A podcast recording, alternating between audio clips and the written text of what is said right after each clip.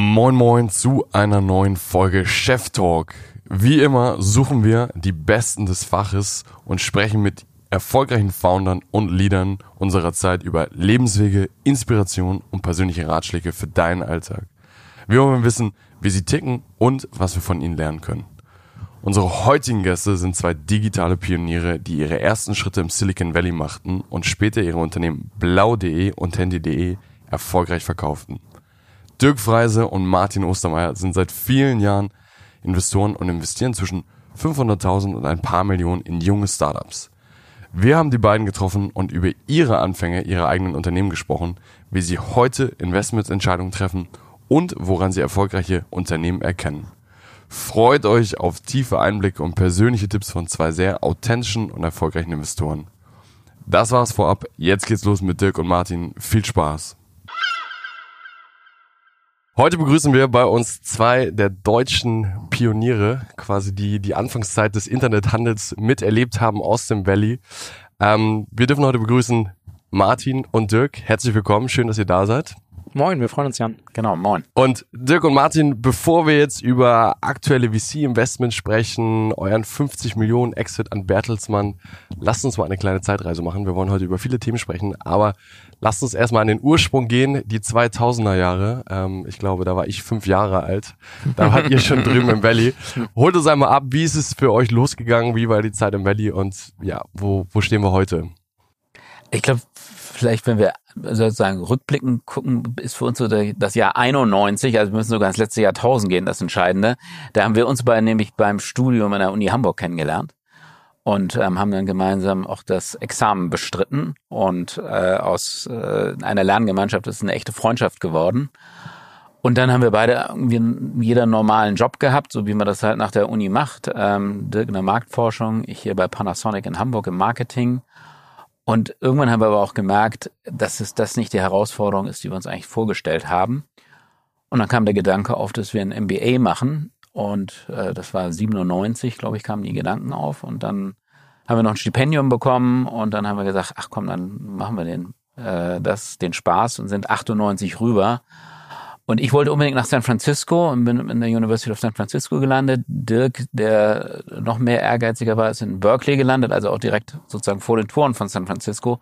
Und was uns beiden damals überhaupt nicht klar war, was da gerade für eine Revolution auf der Welt passiert mit dem Thema Internet. Klar haben wir das schon mitbekommen, aber was das wirklich für Auswirkungen hat, ähm, und für Veränderungen sorgt und was dort für Firmen entsteht und für unternehmerische Möglichkeiten. Das haben wir eigentlich erst wirklich dann erlebt, als wir selber im Silicon Valley waren ähm, und dort äh, diesen Gründervirus quasi täglich eingeatmet haben. Ich glaube, so können wir das. Ist es wirklich so, wie man immer hört, quasi? Also wenn man da ist, dass es eine komplett andere Welt ist, dass die Menschen besessen vom Gründen sind? Also es ging damals ja los. Ähm, also wir waren in Berkeley der erste Jahrgang, wo mehr Leute in Startups arbeiten wollten als irgendwie im Investmentbanking oder im Consulting. Also das waren auch die Anfänge da. Das ist heute, glaube ich, nochmal völlig verrückter. Aber es ging halt tatsächlich, ähm, äh, damals war das ja auch gepaart noch an der Börse. Also ich glaube, wir waren alle Spekulanten noch in der Zeit und haben da unsere Amazon-Aktien gekauft und so viel natürlich auch wieder Verkauf, wie Idioten. Ähm, und ähm, äh, sind, da zeichnete sich ab, wie schnell auch Firmen dann an die Börse gehen und ähm, was das bedeutet. Und daraus ist das eigentlich so entstanden. Als, als kleine Anekdote, wie ich Dirk quasi mal kennengelernt habe, ohne dass er wusste, dass ich ihn kenne, das war glaube ich 2017 beim Labor X, das war so ein Event in Hamburg und ah, da hast ja. du die mhm. Geschichte von dein Handy und blau.de erzählt. Ich glaube, das ist so die Story, die man mit euch verbinden kann. Ähm, die Geschichte geht los im Valley, ihr saß da im Entrepreneurship-Kurs und durftet euren ersten Businessplan schreiben. Genau, und wir haben damals eben gesagt, wir wollen nicht nur einen trockenen Businessplan schreiben, sondern gleich was richtig machen.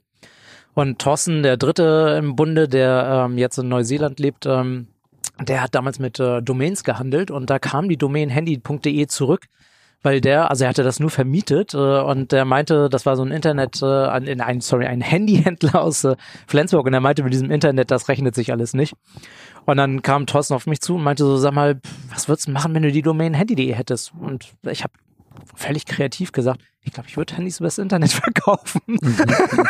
und, ähm, und dann meinte er, ja, wollen wir das zusammen machen? Und, und dann haben wir losgelegt. Und von da aus, wie ging es dann weiter? Also dann ähm, wurde halt eine, also weil Dirk ist sozusagen unser Techniker unter uns äh, drei BWLern gewesen. genau, ähm, der Einäugige unter den Blinden. Und äh, hat eine Webseite zusammengestrickt. Man konnte sogar Handys kaufen. Und, äh, und dann kam der Notanruf, dass jemand über Nacht tatsächlich was bestellt hatte, ähm, was nicht eingeplant war in dem Moment. Ich war zu der Zeit für ein Projekt in Acapulco. also es, es, es, ne, es war so ganz naiv. Und dann haben wir aber auch schnell gemerkt, aus dem Thema lässt sich natürlich ein bisschen was machen. Ähm, ich war ein bisschen eher mit dem MBA fertig als Dirk und Thorsten, bin dann zurück nach Deutschland. Und es war halt klar, handy.de ist eine deutsche Domain gewesen, also schon eher ein deutscher Case ist und habe dann Kontakte aufgebaut zu den damaligen Venture Capitalisten. Das war vielleicht ein Dutzend, die damals aktiv waren in Deutschland. Habe so eine Reise organisiert von München über Frankfurt nach Hamburg und äh, um dort alle einzufangen. Und Dirk und Thorsten sind rübergeflogen und dann haben wir Termine abgeklappert und am Ende dieser vier Tage hatten wir dann drei Zusagen von VCs, die investieren wollten und haben uns dann im Januar 2000 haben wir den Beteiligungsvertrag unterschrieben hier mit dem VC aus Hamburg, ähm, dem Dr. Neuhaus und noch ähm, zwei Angel-Investoren. Einer davon war Hasso Plattner, einem der SAP-Gründer. Und, äh, und dann hatten wir äh, zweieinhalb Millionen D-Mark damals noch ähm, auf dem Konto. Ähm, was eine Menge war für für was damals Weile, oder? eine Menge war. Und ähm, äh, ich war in Deutschland, Dirk und Thorsten mussten noch ihr MBA zu Ende machen in Berkeley. Und dann hieß es, das, was wir da auf diesen 50 Seiten Businessplan mal runtergeschrieben hatten, in die Wirklichkeit umzusetzen. Und ist natürlich was ganz anderes auch geworden. Ähm, aber so ging es damals los. Team aufbauen, Büro anmieten. Und im April 2000 ist dann der eigentliche Launch von Handy.de erfolgt. Und ähm, ein Jahr später haben wir es schon wieder verkauft. An wen dann? An, exakt an Gruner und Ja. Also das war ja damals eine 75-prozentige Bertelsmann-Tochter. Und im Hintergrund war das aber eine Entscheidung von Bertelsmann, das zu kaufen. Und was war die Kaufsumme, um mal so ein Gefühl zu bekommen? Ähm, ich, ich, glaube, nach so langer Zeit, würden wir es auch mal veräußern, 50 Millionen. 50 Millionen. Aber damals Euro. Das war das, war also, Währungsumstellung schon. Ich meine, das war ja schon einer der größten deutschen Startups-Deals damals für die damaligen Verhältnisse, oder? Also mit ziemlicher ähm, Sicherheit, wobei, ähm, ne, also wir waren sogar in der zweiten Finanzierungsrunde noch höher bewertet. Also das war damals schon das, das Platzen der Blase war damals schon abzusehen, dann sind die Bewertungen nach unten gegangen, aber ähm, es war dennoch ein super Deal. Auf der anderen Seite müssen wir auch ganz klar sagen, wir hatten damals wirklich Umsätze, ähm, die Firma war profitabel. Also es war jetzt nicht nur ähm, Spielst du auf die aktuellen Startups an, die Nee, auch damals war das damals war das so, dass ganz viele Fantasie nur verkauft haben. Also bei uns war schon tatsächlich ein echtes Geschäftsmodell dahinter. Und äh, das, die Firma gibt's ja auch heute noch ähm, und das zeigt auch schon, dass da eine gewisse Substanz dahinter war. Okay, das heißt, wie alt wart ihr um die 2000er quasi MBA durch? 30. Mit 30, die erste Firma für 50 Millionen verkauft, dann hat man doch erstmal das Gefühl, die Welt steht einem offen. Ja, aber also also das war ja eine ganze Zeit lang wirklich unser Leben. Das war wie so eine Sekte. Wir waren von morgens bis abends dort. Ähm, der gesamte Freundeskreis rekrutierte sich eigentlich fast nur noch aus der Firma. Äh, und auch als wir verkauft haben, dann hast du ja das Geld nicht sofort auf einmal bekommen, sondern das gab es dann ähm, über einen gewissen Earnout, hast die berühmten goldenen Handschellen gehabt. Also das heißt, man war doch noch eine ganze Zeit lang und wir waren nach wie vor von der Idee ähm, angetan, Handy.de oder wie es dann irgendwann umbenannt wurde, in Avato Mobile ganz groß zu machen. Ähm, also es hat sich gar nicht so viel verändert für uns durch den Verkauf ähm, und haben Stück für Stück weitergemacht. Also wir waren also ich will nicht sagen, überhaupt nicht geldgetrieben. Also ich glaube, bei jeder Gründung steckt auch irgendwie die Aussicht auf ein, ich sag mal, ähm, äh, sorgloses finanzielles Leben äh, spielt da eine äh, Rolle. Und gleichzeitig war das aber bei uns nicht der Haupttreiber. Und ähm, sondern wir waren einfach extrem produktverliebt und auch, wie sich dann später herausstellte, teamverliebt. Ähm, also das war mir damals auch nicht so klar, wie, wie einem äh, das Team am Herzen liegen kann. Und ähm, deswegen, wir haben einfach weitergemacht. Also da gab es äh, keine großen Lebensumstandswechsel. Mhm, mhm. Okay, dann stelle ich mir jetzt vor, dann seid ihr quasi Earnout, ihr musstet noch ein bisschen länger im Unternehmen bleiben und kurz danach kam, glaube ich, auch schon äh, das etwas Neues, das war blau.de, das kennt man ja auch noch. Ich glaube, da, ich erinnere mich an die vielen Werbespots. Ähm, da wart ihr dann, das war quasi eure neue Firma zu dritt dann wieder, nachdem Handy.de durch war. Ja, also wie das ist, wenn man einen Konzern verkauft. Ähm, ein Konzern hat, denkt, tickt halt ein bisschen anders als ein gründergetriebenes Unternehmen. Und wir sind dann halt auch in die Mühlen, sage ich mal, des Konzerns geraten. Und da sind dann auch viele Dinge nicht so passiert, wie wir sie uns erträumt hatten. Und da ist dann irgendwann der Gedanke gereift, äh, wir wollen heute was eigenes, Neues haben. Und dieses Thema Mobilfunk-Discount hatten wir schon ein bisschen länger auf dem Radarschirm. Ähm, war aber gar nicht so einfach, einen Netzbetreiber zu finden, der sowas mitgeht.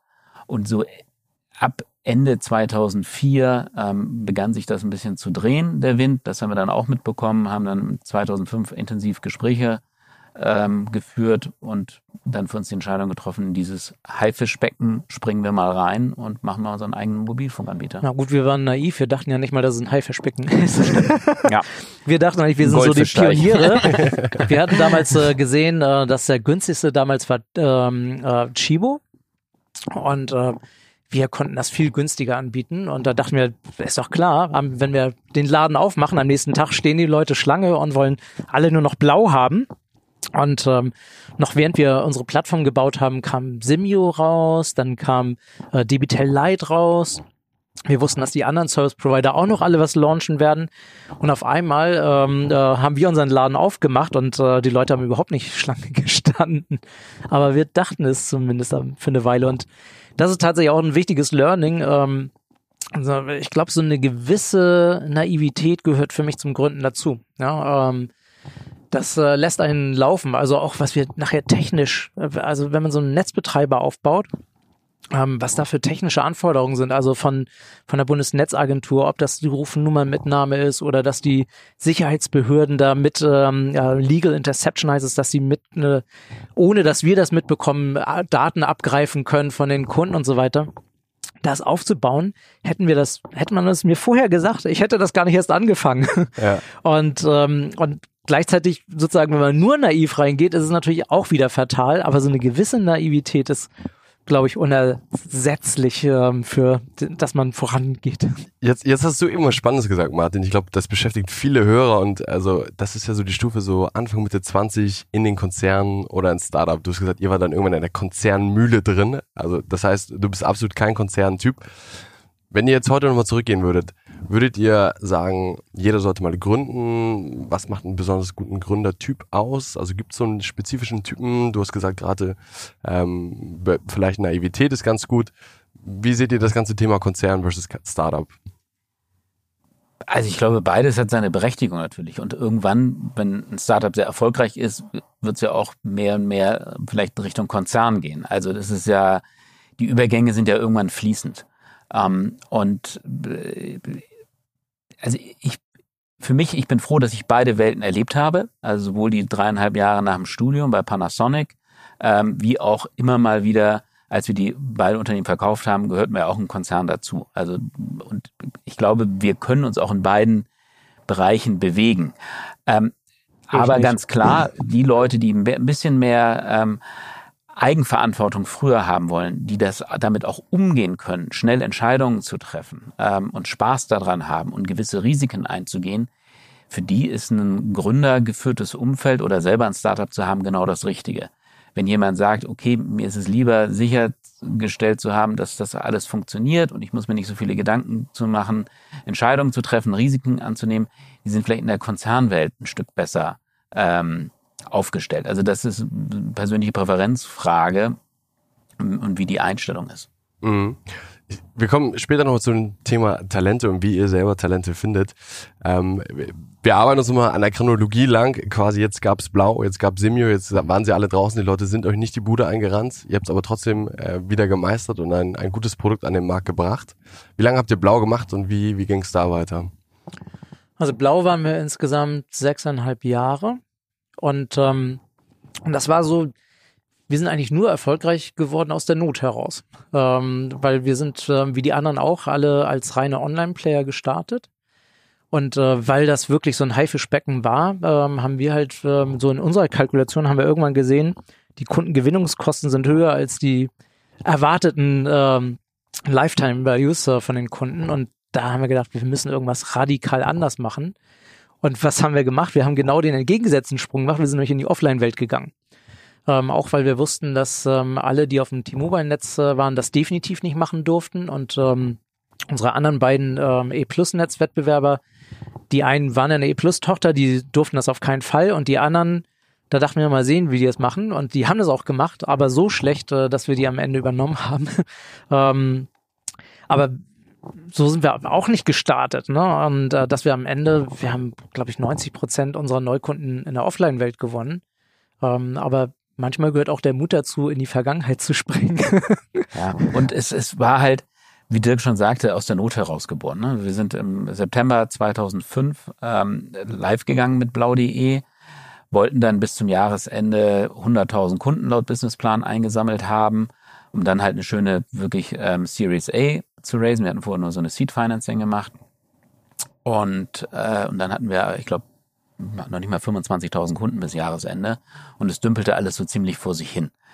Und äh, es war klar, dass es sehr, sehr schwierig werden würde mit der Finanzierung. Und dann haben wir ne, Glück gehabt, haben tatsächlich einen Ölscheich getroffen, Scheich Ali al-Sabah, ähm, Neffe des Emirs von Kuwait, der sein Portemonnaie aufgemacht hat ähm, und uns ähm, sozusagen äh, Geld gegeben hat. Das, da gibt's auch lange Geschichten dazu, dass das Geld erst nicht kam, aber das würde jetzt hier den Rahmen sprengen. ähm, und dann haben wir halt tatsächlich halt, wie Dirk sagte, halt dieses Business einmal von links nach rechts gedreht und sind in diese Offline-Welt gegangen. Und auch da, auch da hatten wir Glück, dass in dem Moment Aldi Talk gestartet ist und auf einmal auch die ganzen Lebensmittelhändler und die ganzen Drogeriemärkte sagen, oh, wenn Aldi sowas macht, brauchen wir auch sowas. Also wir kamen da sozusagen rein und wir waren eigentlich die einzigen, die deren Nachfrage befriedigen konnten und sagen konnten, wir haben hier ein Angebot, ihr könnt unsere SIM-Karte haben und, äh, und auf einmal haben wir dann 100.000 Kunden jeden Monat gewonnen. Ne? Also das war halt, äh, das ist eine richtige Maschinerie geworden und dann ist das echt ziemlich schnell durch die Decke gegangen. Wie groß war das Ganze mal? Habt ihr noch so ein paar Zahlen zu Blau, Team, was war das also Funding als wir am Ende? Sind, hatten wir so einen Umsatz von 250 Millionen Euro. Ja, wow. Und 120 Leute. Also das war auch für pro Person ein sehr schöner Umsatz ja. und es ist auch einiges hängen geblieben. Wie immer, rückwirkend, wenn es gut läuft, dann denkt man, wieso haben wir nicht verkauft? Aber ähm, auch das war wieder völlig in Ordnung. Und dann, wen habt ihr dann verkauft? Ähm, typischerweise diese ganzen ähm, äh, virtuellen Netzbetreiber, die verkaufen eigentlich fast ausschließlich an ihren Host-Netzbetreiber. Also wir haben an die Mutter von E Plus verkauft, sind dann quasi eine Schwester geworden, aber wurden von der Schwester gemanagt. und ähm, ja, so sind wir dann das wieder in der Konzernwelt gelandet. Wieder in der Konzernwelt. Also man kann jetzt, glaube ich, so zehn Jahre habt ihr Mobilfunk gemacht dann quasi, oder fünf Jahre war es dein Handy, dann nochmal sechs Jahre war es irgendwie blau, plus dazwischen gab es vielleicht auch noch so ein, zwei Stationen. Ähm, dann seid ihr quasi, wo sind wir jetzt zeitlich achselig, mit, mit Anfang 40 raus? 2008, ja. Ja, also wir haben 2008 verkauft, also auch relativ früh. Und dann durften wir da auch wieder noch ein paar Jahre ähm, bleiben. Und dann sind dann Ende 2011 raus und haben dann Anfang 2012 gesagt, wir wollen jetzt nicht ein drittes Startup gleich wieder gründen, sondern ein bisschen raus aus der operativen Verantwortung. Und wir hatten vorher schon das ein oder andere Business Angel Investment gemacht ähm, und haben gedacht, das machen wir jetzt mal ein bisschen professioneller und haben dann unseren eigenen Venture Capital Fonds Shortcut Ventures gegründet. Ja, okay. Und Shortcut ist quasi, wir sitzen hier auch bei euch. Ähm, das, das ist quasi so die Aufgabe der letzten Jahre. Worum geht's bei Shortcut? Was ist so der kurze, die kurze Intro dazu? Also Shortcut ist ein ganz klassischer Venture Capital Fund. Das heißt, wir haben äh, ganz frühphasig in Unternehmen investiert, haben tatsächlich nur sieben Investments gemacht äh, mit unseren Mitteln, weil wir sind damals rangegangen und haben gesagt, in Deutschland waren ja häufig sind so Copycats äh, finanziert worden und wir haben gesagt, wir suchen uns Unternehmen, die eine extrem hohe Scheiterwahrscheinlichkeit haben, aber auch eine extrem hohes Upside. Also nicht so, wo wir sagen, oh, da kriegen wir ein drei- oder verfünffacher, sondern wirklich die zehn plusfacher. Dementsprechend sind auch viele pleite gegangen. Ähm, aber wir haben jetzt noch, ähm, äh, ja, jetzt auch die ersten erfolgreichen Exits gemacht und haben vor allen Dingen noch zwei Firmen jetzt im Portfolio, die, glaube ich, sich sehr, sehr gut weiterhin entwickeln werden. Gibt's Namen? Kennt man die? Sind die öffentlich? Also wir waren die ersten Investoren bei SumUp. Ähm, ja. Also die sind äh, wirklich extrem erfolgreich. Das nächste Dekaton sagt man doch eigentlich in Deutschland, oder? Ja, schön. Also wenn wie, die sich dahin entwickeln. Wenn dreistellig wird? Ja, gut, gute Frage. Ja, da sind wir noch leider von entfernt. Also nehmen wir das Deka erstmal ins Visier, das ist auch schon schön. Ja, und dann sind wir noch bei Tado jetzt aktiv investiert. Da waren wir die zweiten nach Target äh, Partners. Und äh, ja, insofern sind ja. wir da auch ganz zuversichtlich. Die sind auch auf einem heißen Thema dran mit Smart Thermostats. Das äh, jetzt noch nicht nur Klima, sondern jetzt kommen noch die hohen Energiepreise dazu. Das äh, entwickelt sich auch gerade sehr schön. Und mit Stokart hatten wir gerade auch dieses Jahr einen Exit. Ich also, wollte gerade sagen, muss man eigentlich mal Glückwunsch machen. Ne? Stokart, die Mann Mannheimer Startup haben gerade an Klarna verkauft für, ich glaube, 100 Millionen waren es. Ich kann, möchte nicht kommentieren, okay. aber ähm, das war eine Erfolgsmeldung fürs deutsche Startup-System, so nochmal. Genau, nein, also das war schon äh, eine sehr schöne Reise, die wir da gemeinsam hatten. Und Stokart war auch eine von den sieben quasi aus dem Fonds, also genau. SumUp, Stokart. Dann, also was sicherlich eine ganze Zeit lang sehr berühmt war und sehr gehypt war, Mediakraft. Ich weiß nicht, ob du das noch kennst. Das war, ähm, die haben damals die ganzen YouTuber unter Vertrag gehabt und äh, das war sehr, sehr erfolgreich und dann ist es ziemlich schnell implodiert. Äh, das haben wir für einen Euro verkauft, ne? aber immerhin, ne? also, Nachdem er sechs Millionen investiert hat. Genau.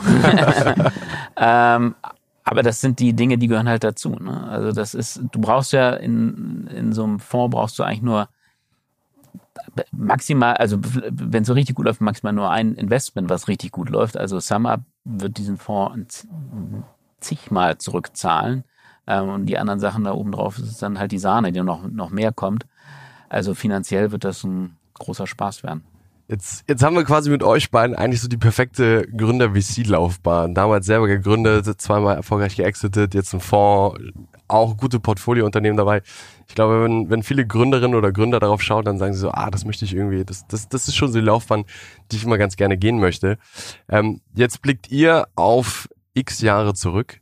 Ähm, du hast eben schon so ein, zwei Learnings gesprochen und gibt's vielleicht aber auch so, was, was waren so die Downsides? Also was, was waren wirklich auch belastende Zeiten für euch? Also so im Nachhinein sagt man immer, es klingt alles gut und das ist irgendwie alles gut ausgegangen, aber es gab doch bestimmt auch mal Tiefpunkte, wo ihr gesagt habt, boah. Na klar, also bei beiden äh, Unternehmen stand auch die Insolvenzverordnung mal auf den Schreibtischen.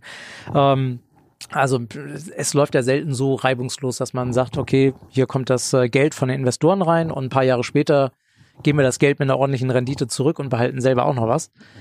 Nee, wir hatten sehr viel Stress. Also bei, ähm, äh, bei Handy.de zum Beispiel, da haben wir ähm, viele Logos und Klingeltöne auch verkauft und äh, von einem Tag auf den anderen ist das gesamte Klingeltongeschäft flach gegangen, weil ähm, Anwälte mit Künstlern auf die Idee gekommen sind, dass es nochmal Rechte gibt, von denen niemand etwas wusste, auch die GEMA nicht, ähm, wo sie aber meinten, das würde ihnen zustehen und haben, da haben wir dann äh, an einem Tag mehrere hundert einstweilige Verfügungen übers Fax reinbekommen.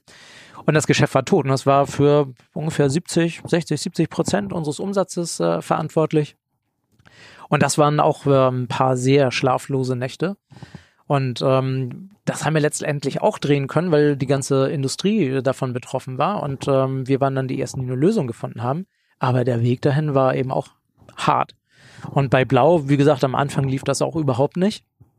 Ähm, und das hat sich eigentlich erst, und selbst als wir dann in den Offline-Handel äh, gegangen sind, hat das auch noch lange gedauert, bis wir dann auf einmal dann wirklich gesehen haben, hey, das läuft hier, was wir hier aufgebaut haben, läuft richtig gut.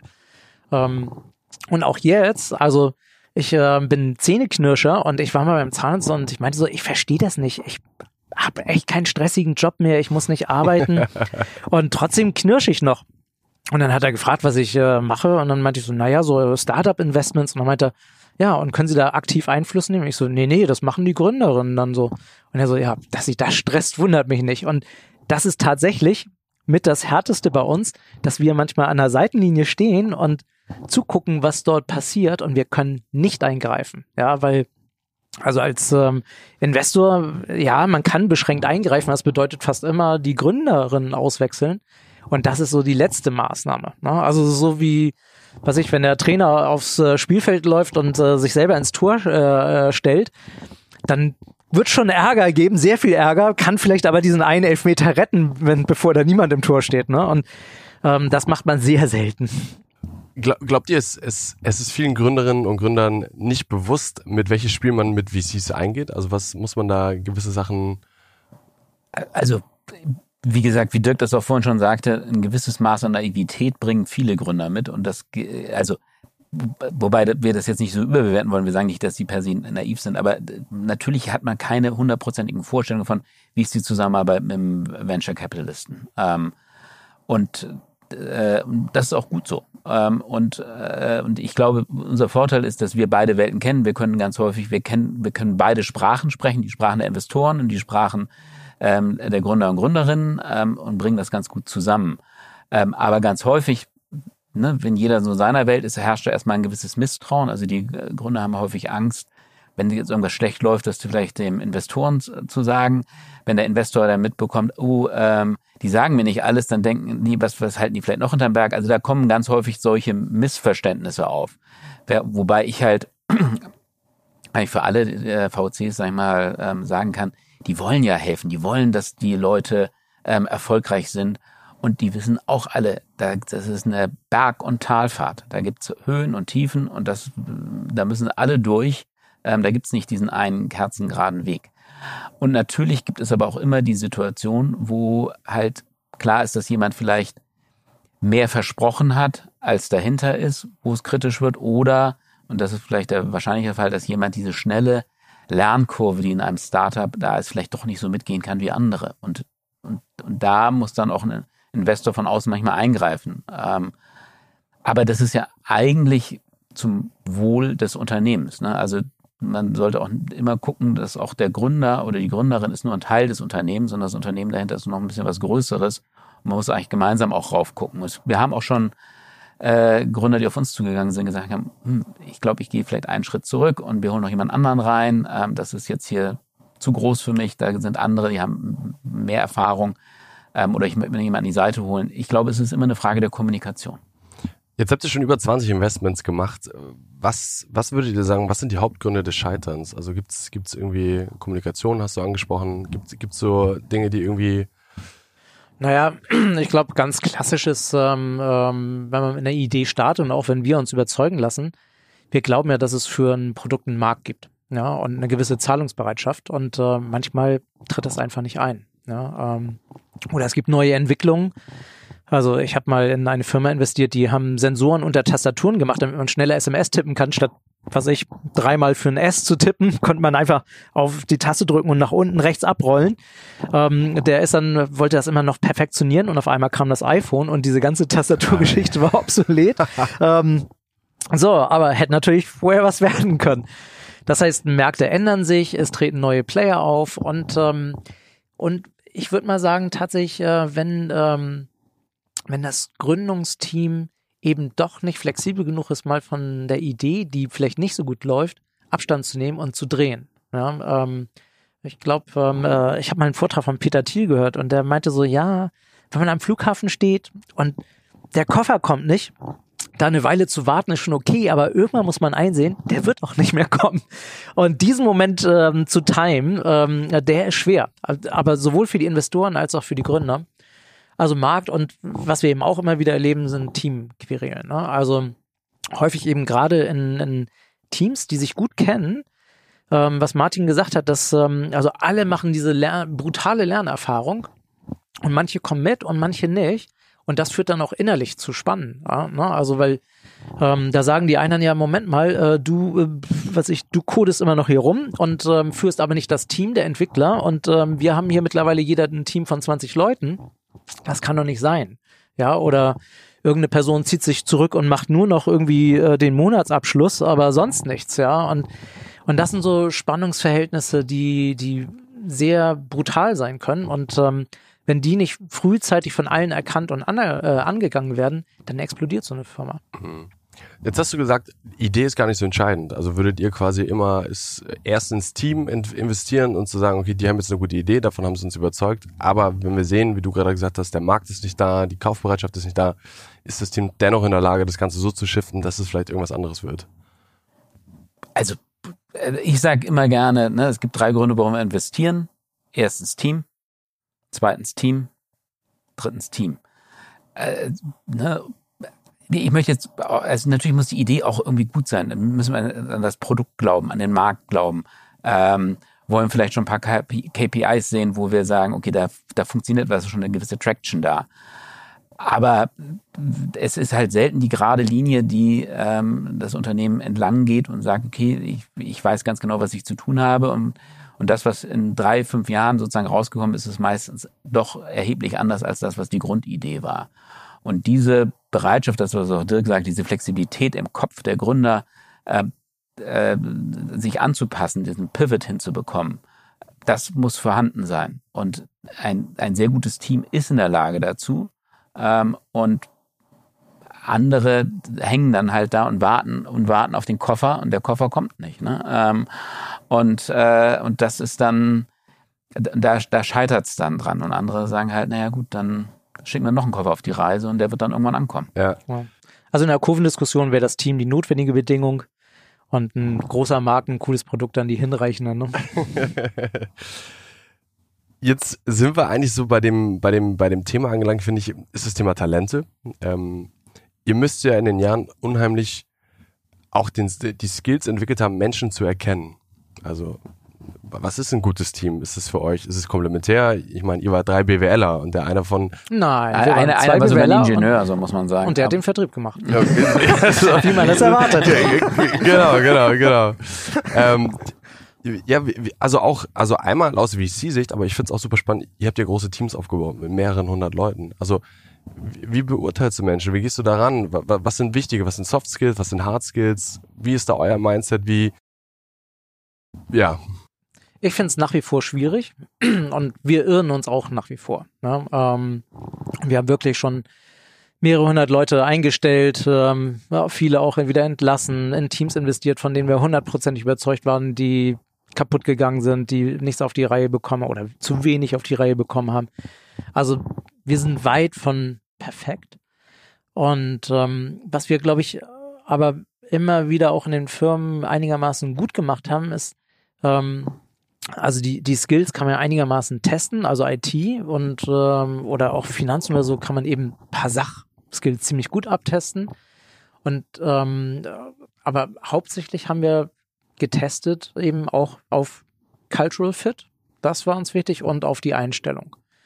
Und, ähm, und so da, wo es ein bisschen fuzzier ist, also zum Beispiel Produktmanagement, haben wir noch viel mehr auf die Attitude geachtet, statt äh, auf irgendwie einen Lebenslauf da, ob das genau schon diese Kenntnisse vorbei waren.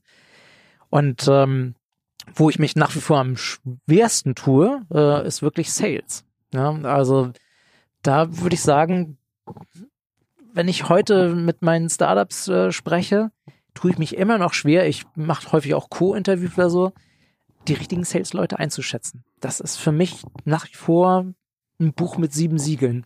Vielleicht, weil die auch natürlich sich, natürlich will man, dass die sich selber verkaufen können. Wenn sie sich selber schon nicht verkaufen können, dann können sie auch das eigene Produkt nicht verkaufen. Aber ich habe genug Leute schon getroffen, die sich gut selber verkaufen können und dann trotzdem das Produkt nicht verkaufen können. Ich weiß nicht, das ist für mich, wenn mir da jemand einen guten Tipp geben kann, ich wäre Gold wert. Ja, also äh, so bitter es sein mag, ähm, also äh, man kann nicht sagen, äh, es gibt jetzt hier diese fünf Kriterien, wenn du die abgeklappert hast, dann ähm, weißt du ganz genau, du hast jemanden guten. Und was sich bei uns über die Jahre entwickelt hat, ist ein gutes Bauchgefühl. Und das geht aber auch nur über Erfahrung. Und äh, da kann ich nur sagen, wenn der Bauch irgendwie sagt, nein, lieber die Finger von lassen. Auch da haben wir ein paar Mal schon unser Bauchgefühl ignoriert und sind eigentlich da zu 100 Prozent ähm, wirklich äh, in die ja, in den Misthaufen reingetappt. Und äh, und und das, was Dirk sagt, das möchte ich auch nochmal betonen, dieser Cultural Fit. Also bei, bei blau.de haben wir irgendwann auch, das hat auch ein bisschen gedauert, bis wir wirklich verstanden haben, was sind denn wirklich die Werte, die alle unsere Mitarbeiter verbindet. Und ähm, es waren nur drei Stück und einer davon war kein Arsch. Ähm, und so haben wir auch unsere, äh, sozusagen, wenn wir Leute gesucht haben, stand immer drin, ähm, äh, blau.de äh, Mitarbeiter sind ähm, ehrgeizig, ähm, effizient und kein Arsch. Und da gab es dann Leute, die haben sich drauf beworben, haben gesagt, das spricht mich echt an. Und da weißt du schon, okay, da ist irgendwas im Kopf, was vielleicht passen könnte. Also ich glaube, man muss selber verstehen als Gründer, was, was, was ist meine Kultur? Wie tickt das? Und das ist, wenn ich so eine Analogie mit dem Fußball mache, ähm, ich kann eine, eine tolle Mannschaft haben, dann bringe ich noch so einen Superstar rein, ähm, der zwar vielleicht noch mal tausendmal besser Fußball spielen kann als alle anderen, aber wenn der nicht mit dem Team zusammenspielt, dann kommt das Team nicht voran, ähm, wird schlechter ähm, und der selber kann auch seine brillanten Pässe oder Tore oder was er machen kann, nicht zeigen. Und, äh, und, und da ist es dann besser, jemanden zu nehmen, der halt passt ähm, und mit dieser Ma äh, Mannschaft harmoniert. Ja. Ich glaube, was wir auch gut gemacht haben, kann ich auch allen Gründerinnen empfehlen. Wir haben halt immer gesagt, das haben wir so aus, eigentlich von der Boston Consulting Group, die haben so als Grundlage, jeder neue Mitarbeiterin muss unser Niveau steigern. Ja, und wir haben immer gesagt, wir suchen Leute, die in ihren Bereichen schlauer sind als wir selber. Und, ähm, und haben uns auch nicht gescheut, entweder schlauere Leute einzustellen oder auch Leute, wo wir wussten, das sind Quälgeister. Ja, also ohne Namen zu nennen. Aber wir haben mal jemanden eingestellt, wo uns klar war nach dem Interview, dieser Mensch, der wird ein Pain in the Ass sein. Ja, ähm, ähm, aber für Qualitätssicherung war das genau das Richtige. Ja, und äh, dieser Mensch hat wirklich allen immer wieder nachgebohrt und nachgehalten mit einer Penetranz, kaum auszuhalten, aber alle wussten, es ist notwendig. Und, ähm, und da zu sagen, ja, so einen Menschen brauchen wir bei uns im Team, ähm, das gehört eben auch dazu. Wobei auch da der, der, der Cultural Fit war 100% Der Cultural da. war 100% Ne? also da, war kein. Arsch. Ne? Er, war, er war kein Arsch, genau. Genau. Das muss man ganz deutlich Und sagen. ähm, aber so mit der Penetranz und sagen, oh, hier, ich habe doch neulich gesagt, ja, hast du gesagt und es stimmt, ich habe es noch nicht gefixt. Okay. Jetzt sind wir eigentlich beim Stichtag heute angekommen. Also wir haben uns jetzt angeschaut, äh, die verschiedenen Stationen, was die Learnings bis dahin waren. Ähm, ihr habt zwei Firmen für dreistelligen Millionenbetrag verkauft. Ihr kümmert euch jetzt quasi selber um die Investments, macht Angel Investments, fördert junge Gründerinnen und Gründer. Jetzt ist so ein bisschen die, die Frage, wie sieht le euer Leben heute aus? Wie kann ich mir das Leben eines VCs vorstellen? Wie sieht so ein Arbeitstag aus? Ihr habt jetzt keine 80-Stunden-Woche mehr, die, die ihr wahrscheinlich früher schon im Startup gehabt habt. Was, was beschäftigt euch? Wie holt ihr euch Inspiration? Wie viele Pitch-Decks liegen pro Woche auf dem Tisch? Wie macht ihr das? Also wir haben das mal so organisiert, ähm, also wir sind beide bei der Entrepreneurs Organization und ähm, da gab es 2008 mal eine University in Barcelona und die hatte den Titel Design Your Life. Und da hat jemand die ketzerische Frage gestellt, da waren wir ja noch voll im Safte so als Gründer und, ähm, und meinte so, ja, wie sieht denn für euch überhaupt die, alle reden von Work-Life-Balance, wie sieht denn die perfekte Work-Life-Balance aus? Und, ähm, und jeder sollte das für sich definieren. Und ich habe damals für mich gesagt, oh, ich würde gern vier Tage die Woche, jeweils sechs Stunden am Tag und acht Wochen Urlaub. Die 4-6-8er-Regel. Und ähm, wir haben tatsächlich dann, als wir nach Blau, haben wir uns überlegt, wie können wir dann, was können wir auch arbeiten, wo wir relativ viel Gestaltungsmöglichkeiten haben. Und so haben wir für uns, damals haben wir auch gesagt, wir machen immer regelmäßig ein Sabbatical. Jetzt haben wir alle schulpflichtige Kinder und äh, da bringt ein Sabbatical vom halben Jahr gar nichts.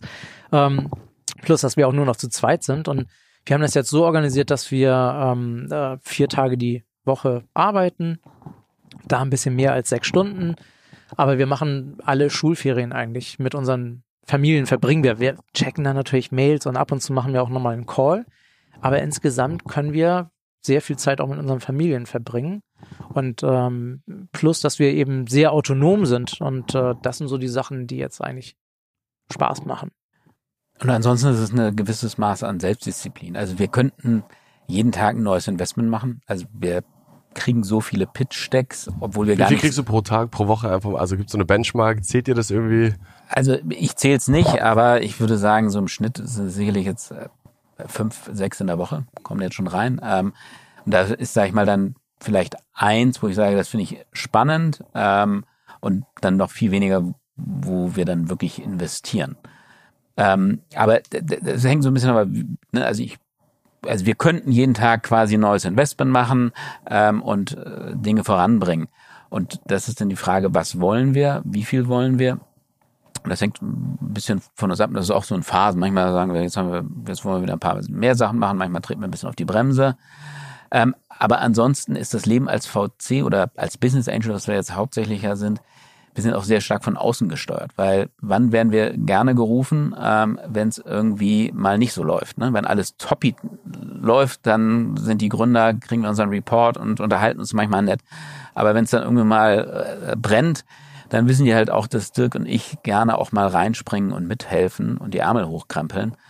Und Moment, wir arbeiten aber nicht operativ. ja, nicht operativ, aber mithelfen. Kein falsches Bild hier malen. aber mithelfen, sag ich mal, eine Finanzierungsrunde zusammenzustemmen, ähm, einen Gründer auszuwechseln, all solche Dinge. Ähm, und, äh, und, und das kommt halt immer dann, wenn man es meistens gar nicht haben möchte, im Urlaub ähm, oder halt, wenn ein Exit ansteht, kann ich auch nicht dem potenziellen Exit-Partner sagen, ach nee, ist jetzt gerade schlecht.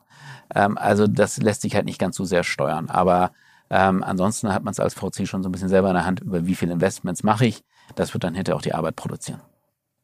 Wie viele Jahre arbeitet ihr beide jetzt schon zusammen? 30. Na, seit 30 Jahren kennen wir uns. Äh, Wir kennen wir- arbeiten jetzt kennen seit uns, ja. 22 Jahren Ja. zusammen. Gab es mal richtig Stress zwischen euch beiden? Nee. Wie habt ihr das hinbekommen? Wie habt ihr an eurer Beziehung gearbeitet? Also Olaf Scholz würde sagen, Respekt.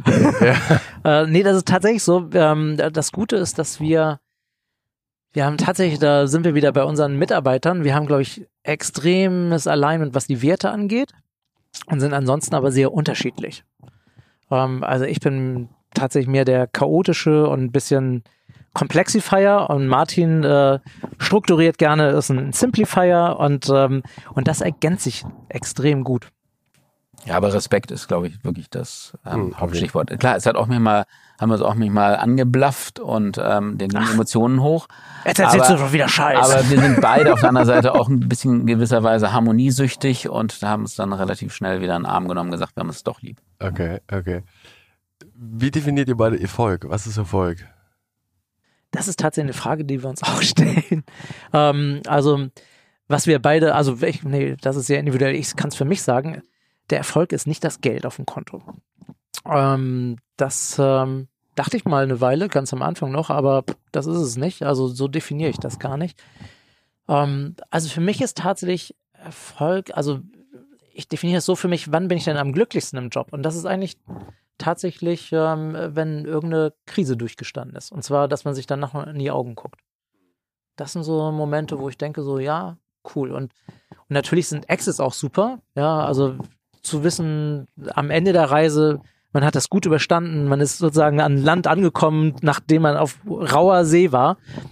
Und, ähm, und dann mit den Gründerinnen zu feiern äh, am Ende, das ist äh, natürlich auch toll. Kann ich also fast hundertprozentig zustimmen. Also natürlich ist Geld immer ein Gradmesser davon. Also wir wollen das ja auch machen. Ähm, also wir investieren unser eigenes Geld und wir wollen natürlich auch sehen, dass das dann irgendwie sich lohnt. Ähm, einfach nur, dass es versenkt wird, das wäre jetzt nicht so der Antreiber. Ähm, und dann vielleicht ein, ein Beispiel, um zu zeigen, was dann wirklich der Erfolg ist. Wir hatten eine Beteiligung bei Shortcut, da waren wir kurz vorm Exit und es gab intern, insbesondere zwischen den Gründern und einem Investor, äh, da war wirklich die Stimmung verhärtet und die konnten sich nicht einigen darüber, wie denn die Exit-Erlöse, die waren leider nicht so super hoch, ähm, verteilt werden, dass jeder damit okay ist. Und dann sind Dirk und ich äh, nach Berlin gefahren und wollten dann irgendwie von mittags bis irgendwie zum, was weiß ich, ein paar Stunden halt gucken, ob wir da das, das Problem lösen können. Ähm, das ging, glaube ich, bis zwei oder drei Uhr nachts saßen wir dann da und, ähm, und wir haben es dann aber auch gelöst und alle waren happy damit und wir haben es geschafft. Und das war finanziell kein Riesenerfolg, aber ähm, es hat was bewegt. Wir hatten das Gefühl gehabt, wir haben echt was bewegen können und das ist dann manchmal der schönere Erfolg, als dass ein großer Scheck reinrollt, wo man nur an der Außenlinie gestanden hat und gesagt, na gut, was habe ich eigentlich getan? Nicht viel. Zumal wir jetzt mit den Gründern ein gemeinsames Investment haben. Und das sind so Sachen, die dann richtig Spaß machen. Mhm. Also es muss Spaß machen und es kommt auch irgendwie immer wieder, was ich bei dir höre, auch auf das Thema Kommunikation zurück. Ne? Also viele Dinge lassen sich lösen, wenn Fronten verhärtet sind mit einfacher Kommunikation. Ja, aber das ist, das klingt immer so leicht, Ja, ja. aber so im Alltag merkt man es immer wieder. Ja, du, klar, merke ich ja selber zu Hause. Ne? Mit meiner Frau kann ich mich auch prima verhaken. Und ich glaube, wenn jemand von außen dastehen würde, würde sagen, ja, aber die meint doch das und er meint das, ähm, dann würde es auch funktionieren. Und tatsächlich gelingt uns das in der Startup-Welt, glaube ich, ganz gut, so ein bisschen diesen Blick von außen zu haben und zu verstehen, was sagt denn der eine und was meint der andere und das zusammenzubringen. Und da hilft uns unsere Gründererfahrung und unsere VC-Erfahrung. Welcher Glaubenssatz hat euch im Einzelnen besonders lange begleitet, wo ihr jetzt sagt, boah, im Nachhinein äh, weiß ich nicht, warum ich dem geglaubt habe? Also ich habe irgendwie immer gedacht, auch geprägt durch meinen Vater, der selbstständig war, ähm, man muss viel Zeit reinstecken, um Vorbild zu sein. Also mein Vater war immer der Erste und der Letzte und äh, bei unseren Firmen, also bei der ersten ganz massiv, da habe ich das genauso gelebt, bei der zweiten schon weniger, weil da Kinder kamen. Ähm, und ähm, und jetzt, ähm, ich sage nicht, dass man als Gründer irgendwie, wenn man zwei Stunden am Tag reinsteckt, dass das ausreicht. Aber es ist bei weitem nicht, dass man 16 Stunden schieben muss, um Erfolg zu haben. Ja, sondern da versuchen wir auch mit unseren Portfoliounternehmen, ähm, äh, dass die sich darauf einstellen, dass es ein Marathonlauf ist und dass sie sich nicht schon auf den ersten 100 Metern verausgaben. Ja, bei mir, also insbesondere siebte, achte Klasse in der Schule, ähm, war für mich ein leichtes Desaster, also was Noten anbelangte. Und ich bin da auch von eigentlich einem Beliebten zu einem Außenseiter gewechselt und äh, war schon ein bisschen an der Grenze zum Mobbing. Und und ich dachte immer, meine Leistung, ich bin, ich bin schlechter als andere. Das ist sozusagen ein Glaubenssatz gewesen, der lange Zeit bei mir drin war und der dann aber enormen Ehrgeiz geweckt hat. Und, äh, und sicherlich mir auch viel geholfen hat, dann Zeit und Energie reinzustecken. Aber dennoch wäre das etwas gewesen, wo ich mir sagte, das, das ist der harte Weg sozusagen so zu gehen, der, den hätte es nicht gebraucht. Mhm. Und wie hat sich der aufgelöst? Also wie hast du dann irgendwann das Feedback bekommen? Also, also ich glaube, zum Teil steckt es heute immer noch drin. Das ist so ähm, stark verankert. Äh, aber natürlich merke ich halt schon auch über den Erfolg, den wir hatten, ähm, dass äh, das jetzt nicht nur alle, äh, also dass ich jetzt sicherlich gut bin wie viele andere auch. Mhm. Ich möchte nicht sagen besser, aber. Das ist schon fast äh, Durchschnitt, Martin. fast Durchschnitt, fast Durchschnitt. Ich muss ihn immer aufbauen. Ja, danke. Noch ein paar Jahre. Ja, danke. Wenn ihr jetzt sagen würdet, was hattet, hattet ihr zusammen oder jeder für sich, was war so der prägendste Moment in eurem Leben? Beruflich oder insgesamt? Menschlich, privat, beruflich? Also bei mir, das klingt zwar so abgedroschen, ähm, aber als meine erste Tochter geboren wurde, das war eine sehr dramatische Geburt. Und ich habe die wirklich nur kurz gesehen und ich bin dann, die haben mich auch nach Hause geschickt, weil sie auf die Intensivstation kam und meine Frau auch, das war eine OP und ich bin nach Hause gefahren und ich, auf einmal war mir klar, was ich für eine Verantwortung trage. Und ich meine, ich kannte sie ja gar nicht und, und trotzdem habe ich diese Verantwortung gespürt und, und auch diese Sorge von, von im Prinzip der ersten Minute an. Und äh, das hat schon einen Riesenunterschied gemacht und hat natürlich auch bis dahin ähm, war natürlich auch die Firma, meine Frau wird mich hassen, aber die war da natürlich das Prägendste, ja, nicht das Wichtigste, aber das Prägendste und danach war irgendwie auch klar, dass es nicht das Prägendste sein darf. Und auch wenn sich eigene Firmen schnell immer wieder nach vorne drängen. Also meine Kinder sind sicherlich auch äh, somit das Prägendste, aber ähm, das andere das hatte ich eben schon verraten. Ich glaube tatsächlich, diese Zeit in der Schule, die hat sich, die zieht sich wie so ein roter Faden ähm, und hat viele Dinge beeinflusst in meinem Leben. Mhm. Ja, spannend. Wenn ihr jetzt eurem 20-jährigen Ich ein paar Sätze mit auf den Weg geben würdet, was, was, was, würdest, was würdest du deinem 20-jährigen Ich sagen? Mein 20-jähriger Ich, also damals war ich auch ähm, extrem schüchtern und äh, sehr nerdig auch. Ähm, und hatte, glaube ich, auch sehr viele Selbstzweifel, so wie Martin. Ähm, ähm, also damals als Computerkid war man auch automatisch Außenseiter. Und, ähm, und tatsächlich, ähm, ich glaube, ich bin damals auch angetreten, so äh, ich zeig's euch allen, ja. Und, ähm, und da kann ich allen, die sich vielleicht auch so fühlen und sagen, uh, wer bin ich eigentlich? Und hier sind so viele tolle Hechte.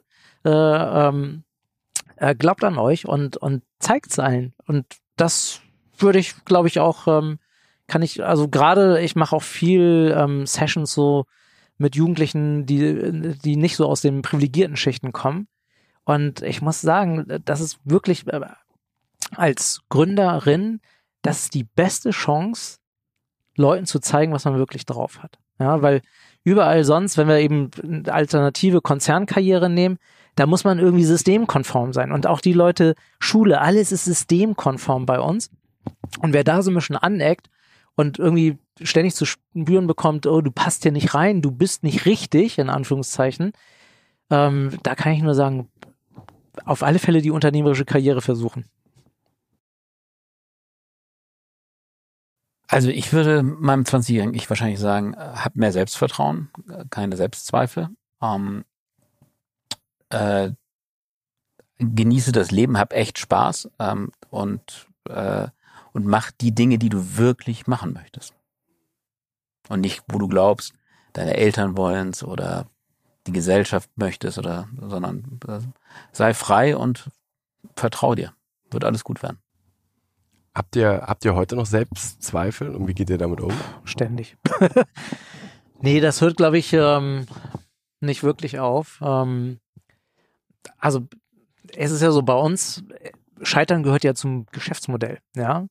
Und trotzdem, auch wenn wir das objektiv wissen, immer wenn eine Firma nicht so gut läuft, fragen wir uns auch so, hätten wir das sehen müssen? Und hm, haben wir da nicht äh, auf unsere Signale gehört? Und ähm, also das gehört schon dazu. Und das zweite, was wir auch haben, und da merken wir auch immer wieder, dass wir dann doch mehr machen, als wir eigentlich machen wollen, weil natürlich bei uns auch, das ist wie bei irgendwelchen Diplomarbeiten, man, es gibt keiner, der einem sagt, das reicht jetzt aber, sondern man kann, man könnte ja immer noch mehr reinstecken.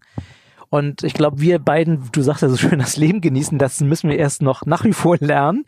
Ähm, das machen wir nämlich tatsächlich noch zu wenig, weil wir immer noch den Anspruch in uns haben, ah, man könnte vielleicht noch mehr reinstecken, ja, und an Zeit und Aufwand, damit es auch perfekt ist. Und äh, das ist, das, das bleibt eine Aufgabe. Ja, da waren gerade so viele kraftvolle Sätze dabei, die, die, die, die sehr motiviert haben. Und ich glaube, das beschäftigt viele junge Leute, also auch später dann, also das Thema Selbstzweifel damit umzugehen. Das geht ja schon damit los, nach der Schule mache ich jetzt die Ausbildung von meinen Eltern oder welches Studium will ich jetzt eigentlich? Und wie bin ich im Studium? Muss ich jetzt hier gute Noten hinlegen? Muss ich ins System reinpassen? Also es geht ja permanent darum. Aber du hast ja gerade gesagt, unternehmerisch tätig zu sein, könnte ein Ausbruch davon sein und zu sagen, ich entfalte mich mal komplett selber und zeig's den anderen vielleicht auch. Ja, das ist ja eine Kraft. Also sozusagen, die negativen Eigenschaften, ich äh, habe zum Beispiel ähm, mein Leben zeichnet sich aus durch eine große Unzufriedenheit, ja, wo ich manchmal denke, wieso eigentlich? Und wir hatten mal eine Coachin und die hat gesagt, ja, aber versuch das doch nicht zu bekämpfen, sondern guck doch mal, wohin dich die Unzufriedenheit gebracht hat, dass wir die Produkte immer weiter verbessert haben und so weiter. Ähm, und die eigene sozusagen Zweifel als Kraft zu nehmen, ähm, das glaube ich ist das zu schaffen, ist ein ganz wichtiger Schritt dann. Und ich glaube, man sollte auch durchaus früher drüber nachdenken, sehr offen zu sein für Coaching von außen, weil man ganz häufig selber diese eigenen Blind Spots hat, wo ich selber nicht sehe, was ist es eigentlich, was mich bremst. Ähm, und, äh, und dann für alle Gründer und Gründerinnen, ähm, die äh, schon Unternehmen haben, ähm, EO, Entrepreneurs Organization, kann ich auch sehr wärmstens empfehlen ähm, sind wir auch ähm, beide schon über zehn Jahre Mitglied. Und auch dort ähm, hast du so einen regelmäßigen Austausch, 360 Grad, ähm, der mir persönlich extrem viel weitergeholfen hat, besser zu werden und auch die Zweifel, die jeder hat, ein Stück weit besser damit klarzukommen. Ja, zu sehen, dass alle alle kommen mit heißem Wasser, genau, alle genau. haben die Probleme. Ja. Da also. sind äh, selbst die Strahle-Leute aus der Uni, äh, die haben nämlich auch ihre Selbstzweifel. Äh, man merkt es bloß nicht. Ja, ich glaube, ich glaub, das ist das Wichtige. Ich glaube, man, man denkt immer, die anderen haben es nicht, aber es, jeder hat seinen Rucksack irgendwie, den er mitschleppt. Jetzt sind wir leider fast am Ende. Ähm, ich habe noch ein paar wenige Fragen. Was war der schlechteste Ratschlag, den ihr je bekommen habt? Oh, der schlechteste. Muss ich mal kurz drüber nachdenken. Mhm. Sagen wir mal die anderen Fragen dann. Was, was, die Gegenfrage, was war der beste? Was war der beste Ratschlag? Also, das, also, das kommt nicht richtig ein Ratschlag, aber was wir am Anfang äh, von unseren Angel-Aktivitäten zu sehr gemacht haben, ist, wenn Leute gesagt haben, guck mal hier, XY ist hier, irgend so ein toller Hecht ist hier investiert. Ähm, das ist ja wie ein Ratschlag, also investier auch und wir sind dem gefolgt. Ähm, da ohne auf unsere Bauchgefühle zu achten. Da haben wir einiges an Geld verloren. Ja, oder halt auch dann zu sagen, aus quasi falscher Solidarität mit anderen noch ähm, weiter zu investieren. Also Mediakraft war so ein Beispiel, wo wir dann einen neuen Investor reingeholt haben, der dann extrem viel Geld nochmal reingesteckt haben und wir dachten, okay, wir müssen auch mitgehen, obwohl wir schon gar nicht mehr dran geglaubt hatten. Also falsche Solidarität kann dann manchmal auch ein schlechter Ratgeber sein. Okay. Sonst haben wir Glück mit den Ratschlägen. Bester Rat, also tatsächlich, also ähm, mein Vater hat damals gesagt, mach doch ein MBA. Ähm, und das war eigentlich der Auslöser für diese gesamte Karriere, weil wäre das nicht 98 in Silicon Valley gegangen und so weiter, die Geschichte vom Anfang, dann würden wir jetzt heute hier nicht sitzen. Ja, Top-Rat. Top-Rat. Mhm. Jetzt kommt die vorletzte Frage und das ist keine Frage, aber das ist, was wäre euer Appell an die junge Generation? Was, wollt, was würdet Also- ihr euren Kindern auch mit auf den Weg geben? Also wie, wie soll man die Welt sehen? Es gibt so viele Chancen und Möglichkeiten wieder. Was, Also, wir stehen ja momentan, ist ja das Wort, was man, also was ich nur noch höre, ist Krise. Ja, also wir erleben ja irgendwie eine Krise nach der anderen. Und, ähm, und äh, die Krisen sind, man kann sich davon irgendwie runterziehen lassen, ja, und sagen, was ich, Klimakrise, scheiße, scheiße, scheiße, äh, kriegen wir alles nicht in den Griff, dann, was ich, hau ich jetzt noch mal auf die Kacke oder ich resigniere. Und das Unternehmerische ist ja ranzugehen und zu sagen, okay, jede Krise bedeutet Umbruch und jeder Umbruch bedeutet Riesenchancen. Und ich würde mir natürlich wünschen, äh, auch von meinen Töchtern, dass die diese Krisen nehmen und sagen, okay, was bietet mir diese Krise für Chancen? Und damit eigentlich auch helfen ganz viele mit, diese Krisen auch zu bewältigen. Und ich glaube, und da bin ich langfristig super optimistisch, wir Menschen sind einfach extrem gut da drin, wenn es dann wirklich eine spürbare Krise wird, die auch zu äh, beackern. Ob das jetzt die Flüchtlingskrise war, also alle Untergangsszenarien ähm, sind nicht eingetreten. Äh, bei äh, Covid, auch das werden wir irgendwie in den Griff kriegen. Ähm, und äh, auch die Klimakrise, so bedrohlich sie ist, ich glaube schon, dass wir natürlich auch zwischendrin mit scheiß vielen Opfern und blöd, aber wir werden sie letztendlich bewältigen. Wir werden, glaube ich, nicht von der Erdfläche so schnell verschwinden. Ja, und ich würde meinen Kindern sagen, also ne, äh, packt es an. Es gibt viele Chancen da draußen. Probiert äh, neue Sachen aus, probiert die Sachen aus, die ihr Lust habt. Habt keine Angst vorm Scheitern, sondern ähm, lernt aus euren Fehlern und äh, ja, geht voran, geht euren Weg. Das finde ich ist ein guter Punkt. Sachen nicht zu machen, das habe ich nämlich auch früher ganz häufig gemacht, dass ich irgendwas gar nicht angefangen habe, weil ich dachte, ah, da bin ich ja nicht gut drin. Ja, und die Angst vor der Peinlichkeit, was für ein Bullshit. Also, ich mache jetzt lauter Sachen, die ich nicht kann und die bringen so viel Spaß. Jetzt sind wir bei der letzten Frage, aber ich fasse quasi nochmal zusammen. Ich glaube, wir haben jetzt in den letzten 60 Minuten einen, einen sehr guten Blick für euch beide bekommen, was euch quasi die letzten 30 Jahre ausgezeichnet hat. Also wie ihr gestartet seid im Valley mit dem Ratschlag deines Vaters, macht den MBA, rüber nach Amerika zu gehen, einen Businessplan mit über 50 Seiten zu schreiben, erste Investoren in Deutschland zu bekommen, das Ganze dann nach einem Jahr an Bertelsmann mit über 50 Millionen zu verkaufen, Konzernkarriere, irgendwie Konzernmühle mitgemacht, danach Blau als Discounter gegründet, auch viele Herausforderungen gemeistert und jetzt quasi seid ihr da und gebt euer Wissen als, als ehemalige Gründer, jetzt als Investoren an, an, an junge Gründerinnen und Gründer weiter.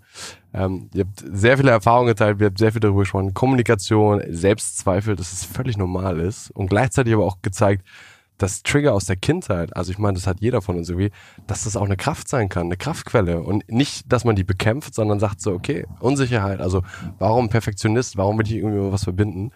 Vielen, vielen Dank für eure Worte. Die letzte Frage, womit wir diesen Podcast immer schließen, ist, welche drei Gäste würdet ihr uns empfehlen, quasi, die in der nächsten Staffel kommen sollen? Mit wem sollten wir unbedingt sprechen, ob Gründerin oder Gründer, Unternehmer, eine inspirierende Persönlichkeit, wo ihr sagt, die haben eine starke Message, die waren irgendwie vielleicht schon ganz unten oder ganz oben ähm, und mit denen sollten wir mal sprechen. Also die, die mir jetzt sofort einfällt, weil ich in letzter Zeit mit ihr Kontakt hatte, häufiger die Lubomila Jordanova, ähm, Gründerin von Plan A, ähm, die, sag ich mal, sehr wissenschaftsbasierten CO2-Rechner für Unternehmen haben und, äh, die wirklich eine starke Message hat, warum ähm, wir wirklich, also auch gerade wir Unternehmer, was gegen den Klimawandel tun müssen. Die fällt mir jetzt gerade als erstes ein. Mir fällt ein Johannes Weber. Der hat ähm, einen der ersten Social Venture Funds in Deutschland gegründet. Also Investor with a Mission. Ähm, genauso Friedhof, äh, Friedhof äh, Detzner fällt mir ein, der gerade mit Planet A einen sehr innovativen VC-Fonds gegründet hat. Mir fällt ein, ähm, ähm, eine unserer Lieblingsunternehmerinnen aus dem Portfolio, Irini Rapti, die ähm, wirklich als Solo-Entrepreneurin gestartet ist und ähm, ein großes dickes Brett angegangen ist und wie wir letztes Jahr, wir haben ja nur Zoom-Meetings gemacht haben und auf einmal erzählt sie, ja, und äh, letzte Woche habe ich ja meinen Sohn geboren und wir so, bitte, du warst schwanger, wir haben nicht mal mitbekommen, dass sie schwanger war. So viel zur Kommunikation, aber ähm, trotzdem, die hat so viel Power, also Ja. wir haben, und auch jetzt, Wahnsinn, wie die das alles auf die Kette kriegt. Ja. Ähm, dann Ja. ähm, äh, einen spannenden Unternehmer finde ich tatsächlich noch ähm, Jan Andresen. Der hat auch schon mehrere Unternehmen gegründet und verkauft. Und sozusagen, der ist in derselben Position wie wir, der muss nicht mehr arbeiten, um seinen Lebensunterhalt zu bestreiten, aber er hat sich gegens Investieren, sondern für sozusagen ein, ein sehr geschicktes Modell, wie man mit wenig Zeitaufwand gründen kann, entschieden. Auch das finde ich ist ja perspektivisch für deine Hörer sehr spannend. Und ähm, hier Daniel von Stui, ähm, der, also Gründer und CEO von Stui, die machen ja so eine Schulkommunikationsplattform. Der hat, ich, ich glaube, die haben mit 19 oder so gegründet, äh, mit 21 die erste VC-Runde, der ist jetzt 22 oder 23. Ähm, äh, super spannender Typ, ähm, hat auch eine echt gute Message. Ja, cool. Also haben wir, glaube ich, einige Namen gesammelt. Vielen, vielen Dank für eure Zeit von euch beiden. Es hat großen Spaß gemacht. Danke für deine Sehr Zeit. schön. Und Wir dann bis zum nächsten Mal. Alles Ja, klar. ciao. Das war die Folge mit Dirk und Martin. Mir hat sie großen Spaß gemacht. Ich hoffe dir auch. Schön, wenn du so lange zugehört hast. Wie immer, in zwei Wochen geht's weiter mit den nächsten Gästen. Freu dich in der Zeit. Bleib up to date. Schau auf Instagram vorbei oder abonniere unseren WhatsApp Newsletter. Link in den Show Notes. Und ja, das war's. Hoffentlich viele neue Gedanken. Und wenn du die beiden kontaktieren willst, wie immer, such den Weg über LinkedIn. Dort findet man schnell und direkten Kontakt. Also, ciao, ciao.